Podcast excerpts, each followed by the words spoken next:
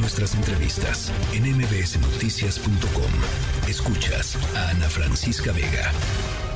Y pues la ley actuando, digamos, en paralelo o estando en paralelo. Eh, y teníamos muchas ganas de platicar esta tarde con alguien que sabe mucho de este tema, que es Marco Antonio Baños, ex consejero del IFE. Me da gusto siempre platicar contigo, Marco Antonio. Ana Francisca, qué gusto saludarte y un saludo respetuoso para todo el auditorio. Pues a ver si nos puedes ayudar a entender qué es lo que está pasando, Marco. Mira, lo dijiste con mucha precisión, estamos en una campaña adelantada.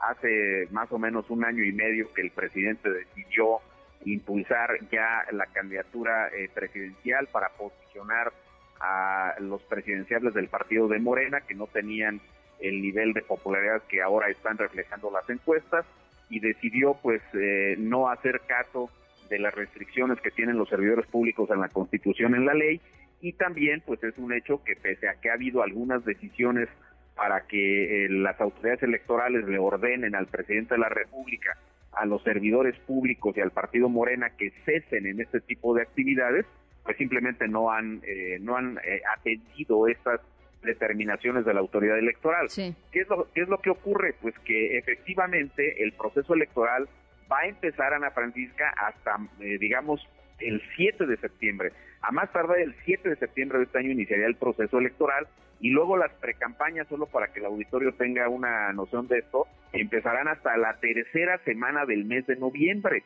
Ergo, sería hasta ese momento cuando los partidos políticos deberían de estar trabajando con los procedimientos internos para decidir quiénes son sus candidatos.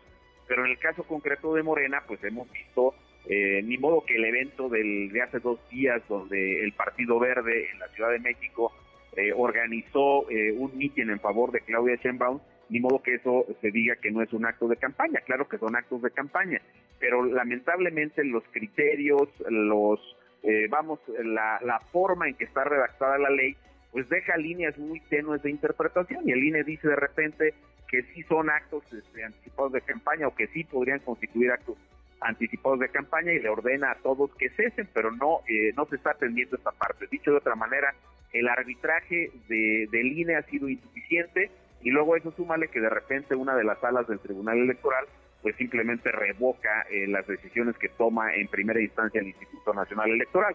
Ahorita los candidatos, particularmente, lo voy a decir con mayor precisión, los aspirantes a la candidatura presidencial de Morena, pues están al margen de lo que dicen las normas, no lo están no las están obedeciendo y creo que el INE tendría que realizar un trabajo eh, que se enfoque más que los, los trabajos de revisión, de auditoría, de lo que están costando estos esquemas de promoción de estas candidaturas, para que tome una decisión que eh, pudiera ser acumular los gastos que se hagan en este momento respecto de los topes de campaña de la persona que resulte eh, postulada por el partido de Morena y en general de los demás partidos, no nada más de Morena, sino de todos. Claro, sí. Perdón, sí, no, no, no, no, pero a ver, es que es muy tramposo, porque cuando pasó, por ejemplo, todo el tema de que empezaron a salir los espectaculares por todo, por todo el país de, Claudia Sheinbaum con el perfil, digamos, de, la jefa de gobierno. Eh, y, pues, ¿de dónde salió la lana? Pues quién sabe, es que es gente que eh, este, espontáneamente decide manifestar su amor patriótico hacia, hacia Claudia Sheinbaum y gastar, no sé, no sé cuánto cueste rentar un espectacular, pero no es barato. Eh, y ya, o sea, dicen eso y ya, Marco, ¿no? O sea, y ahí, ahí muere. Sí, efectivamente, esto es lo que ha estado ocurriendo, pero creo, vuelvo a insistir, que lo que tendría que hacer el INE es organizar un, un esquema de revisión, de auditoría de lo que realmente cuestan estos esquemas de promoción y sumarlos como gastos eh, de pre-campaña o de pues campaña, según sea lo que haga pues este, el, el, el, candidato, el aspirante. Y obviamente eso le va a reducir margen en las propias campañas, lo va a tener ya con tarjetas amarillas y con eh, márgenes de gasto mucho más reducidos. También creo que el Tribunal Electoral debería de tener eh, una serie de criterios que avalen más algunas decisiones del INE, porque por un lado el INE dice la medida cautelar sí o la medida cautelar no, y luego el tribunal cambia el criterio, lo hemos visto en ambos sentidos. Vimos como, por ejemplo, respecto de las mañaneras del del 8, del, del 15 de mayo, el INE dijo este, que no procedía la medida cautelar, el tribunal revocó el criterio y dijo que sí procedía. Luego después, en otras que emitió hace poco el INE respecto de algunos actos promocionales de Claudia y de Adán Augusto, pues dijo el INE que eso este, eh, de, de pre-campaña o de campaña. Y la sala regional especializada del tribunal esta semana dijo que no.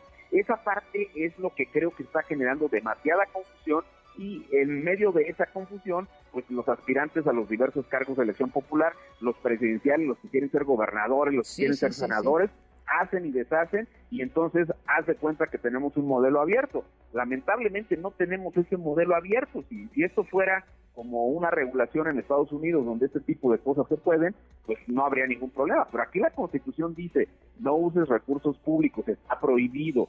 No te promo no promociones anticipadamente tu, tu imagen, porque eso puede constituir actos anticipados de campaña o de pre-campaña. Ah, pero lo hacen y no pasa absolutamente nada. Lamentablemente sí tenemos un esquema donde se está violando de manera sistemática, empezando por el propio presidente de la República, que es eh, de manera cotidiana en las mañaneras, un esquema donde ha llegado incluso al extremo de pedir que no se vote por los partidos de la oposición, lo cual pues, evidentemente sí ya genera un asunto de absoluta inequidad en, inequidad en la contienda. E, es lo que te iba a decir, Marco. A ver, aquí hay, aquí hay dos cosas. Un tema, por supuesto, es eh, la, equidad en la contienda y la, garantía de, competencia eh, pues con, piso parejo de todos los de todas las opciones políticas que claramente pues no no se va no se va a, cumplir ya no se cumplió pues no, ni aunque corrija hoy eh, Morena o el presidente pues simple y sencillamente no, no se no se va a cumplir esto tiene un impacto serio en términos de la calidad de, la, de las elecciones, por supuesto,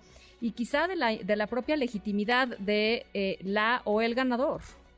Sí, lo dices, lo dices de manera impecable, Ana Francisca. Lo vimos, digo, en una elección muy reciente, porque con independencia de que el ambiente postelectoral en el Estado de México, pues, eh, por fortuna no tiene eh, contingencias mayores, ha habido una aceptación de la derrota por parte de Alejandra del Moral, lo cual habla bien de ella, pero al final de cuentas hay un tema que generó una enorme investigación porque el presidente los gobernadores, muchos presidentes municipales, diputados, senadores de Morena, que son los más ahorita por razones obvias, pues estuvieron metidos en la en la campaña, incluso eh, hay algunas eh, denuncias, pocas por cierto, pero incluso eh, notas donde se dijo que habían detenido a algún presidente municipal distribuyendo dinero en la compra y coacción del voto. Sí, sí, sí. hay elementos de una elección de Estado y la elección presidencial, pues vamos a decirlo con una parábola. Si esto fuera un maratón, Ana Francisca, pues la candidatura que resulte de Morena, la de Claudia, la de Marcelo, la de Adán Augusto, pues ya llevan varios kilómetros recorridos en esa carrera de maratón y eh, no ha dado el árbitro este, la señal de arranque en la carrera, ya van corriendo muy adelantados. Mientras tanto la oposición pues está en la discusión del método, que si las firmas, que si le pones un porcentaje de firmas, que se las pones, que no se las pones. El hecho concreto es que no tienen método, el hecho concreto es que no tienen candidatura y del otro lado pues hay un posicionamiento ya muy fuerte que es abiertamente inequitativo en favor de quien resulte, que parece ser será Claudia Sheinbaum. Bueno, pues, eh, eh, ¿qué, nos queda, Marco? A ver, este, en términos muy concretos, eh, a los ciudadanos entender que las fechas están adelantadas, que se está violentando la ley, eh, en fin, tener esa conciencia por lo menos, no lo sé.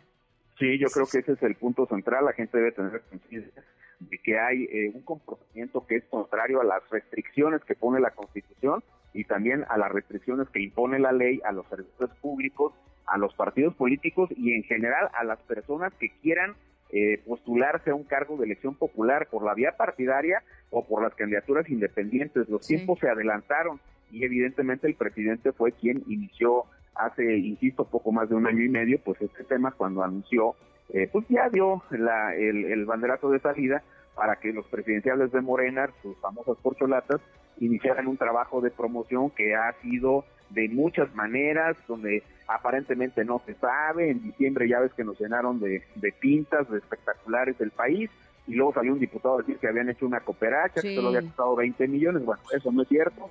Pero bueno, pues este, sí hay que tener conciencia de que esto está generando una enorme inequidad en lo que va a ser el proceso electoral de 2023 y 2024. Oye, y nada más eh, para terminar, eh, eh Marco Antonio, eh, yo sé que uno de los temas que siempre han estado ahí y que preocupan en general es que la gente no salga a votar, Marco, ¿no? Que la gente no, no, no decida no levantarse ese día en la mañana de las elecciones y ejercer su derecho al voto.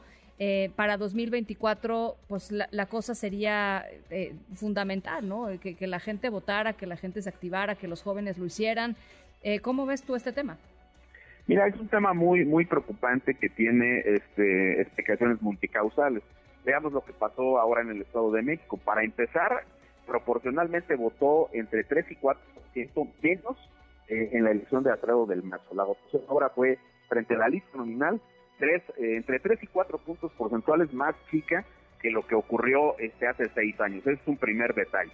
Segundo lugar, es que creo que a pesar de que hubo movilizaciones importantes de la clase media para poder defender a las instituciones electorales, esa clase media no necesariamente está dispuesta a avalar, este, así sea en contra de Morena, una candidatura que lleve marcas como la que tiene el PRI, que es una marca muy desgastada, no este, logró Alejandra del Moral, digamos, deslindarse de, esa situación, como lo hizo, por ejemplo, Manolo Jiménez en el caso de de Coahuila, que aún y cuando tiene seis puntos porcentuales de participación ciudadana más que en el Estado de México, de todas maneras, frente a las elecciones de hace seis años, tiene entre dos y tres puntos menos de participación ciudadana. Sí, es un tema que, que tendremos, que se tendrá que revisar. Los partidos, los candidatos, las autoridades electorales tendrán que hacer un esfuerzo impresionante para convencer a la ciudadanía de que es importante ejercer el voto en el sentido que se decida con libertad, sin coacción, sin estos temas de la compra y ecuación del voto, pero creo que sí es todo un tema que tiene este, que, se tiene por delante y que significa uno de los mayores retos de autoridades, partidos, candidatos y en general de todos. Bueno, pues eh, interesante la, la, visión. Gracias, Marco. Creo que, eh, te, digo, llevaba toda la semana con este tema de las, de las precampañas, no campañas, que de veras me parece, pues me parece muy tramposo, que esa es la, es la palabra. No tengo más, no tengo otro adjetivo que usar más que tramposo. Eh, podría ser distinto, sí, podrían cumplir la ley, sí, eh, y aún así ganar, ¿no? Este, es correcto, este, es correcto. Esa es la cosa. Pero bueno, eh, gracias, Marco. Es un honor siempre estar contigo, Ana Francisca. Muchísimas gracias por la oportunidad. Te mando un abrazo, Marco Antonio Baños, ex consejero del IFE. Noticias. No importa si nunca has escuchado un podcast o si eres un podcaster profesional. Únete a la comunidad Himalaya. Radio en vivo. Radio en vivo. Contenidos originales y experiencias diseñadas solo para ti. Solo para ti. Himalaya. Descarga gratis la app.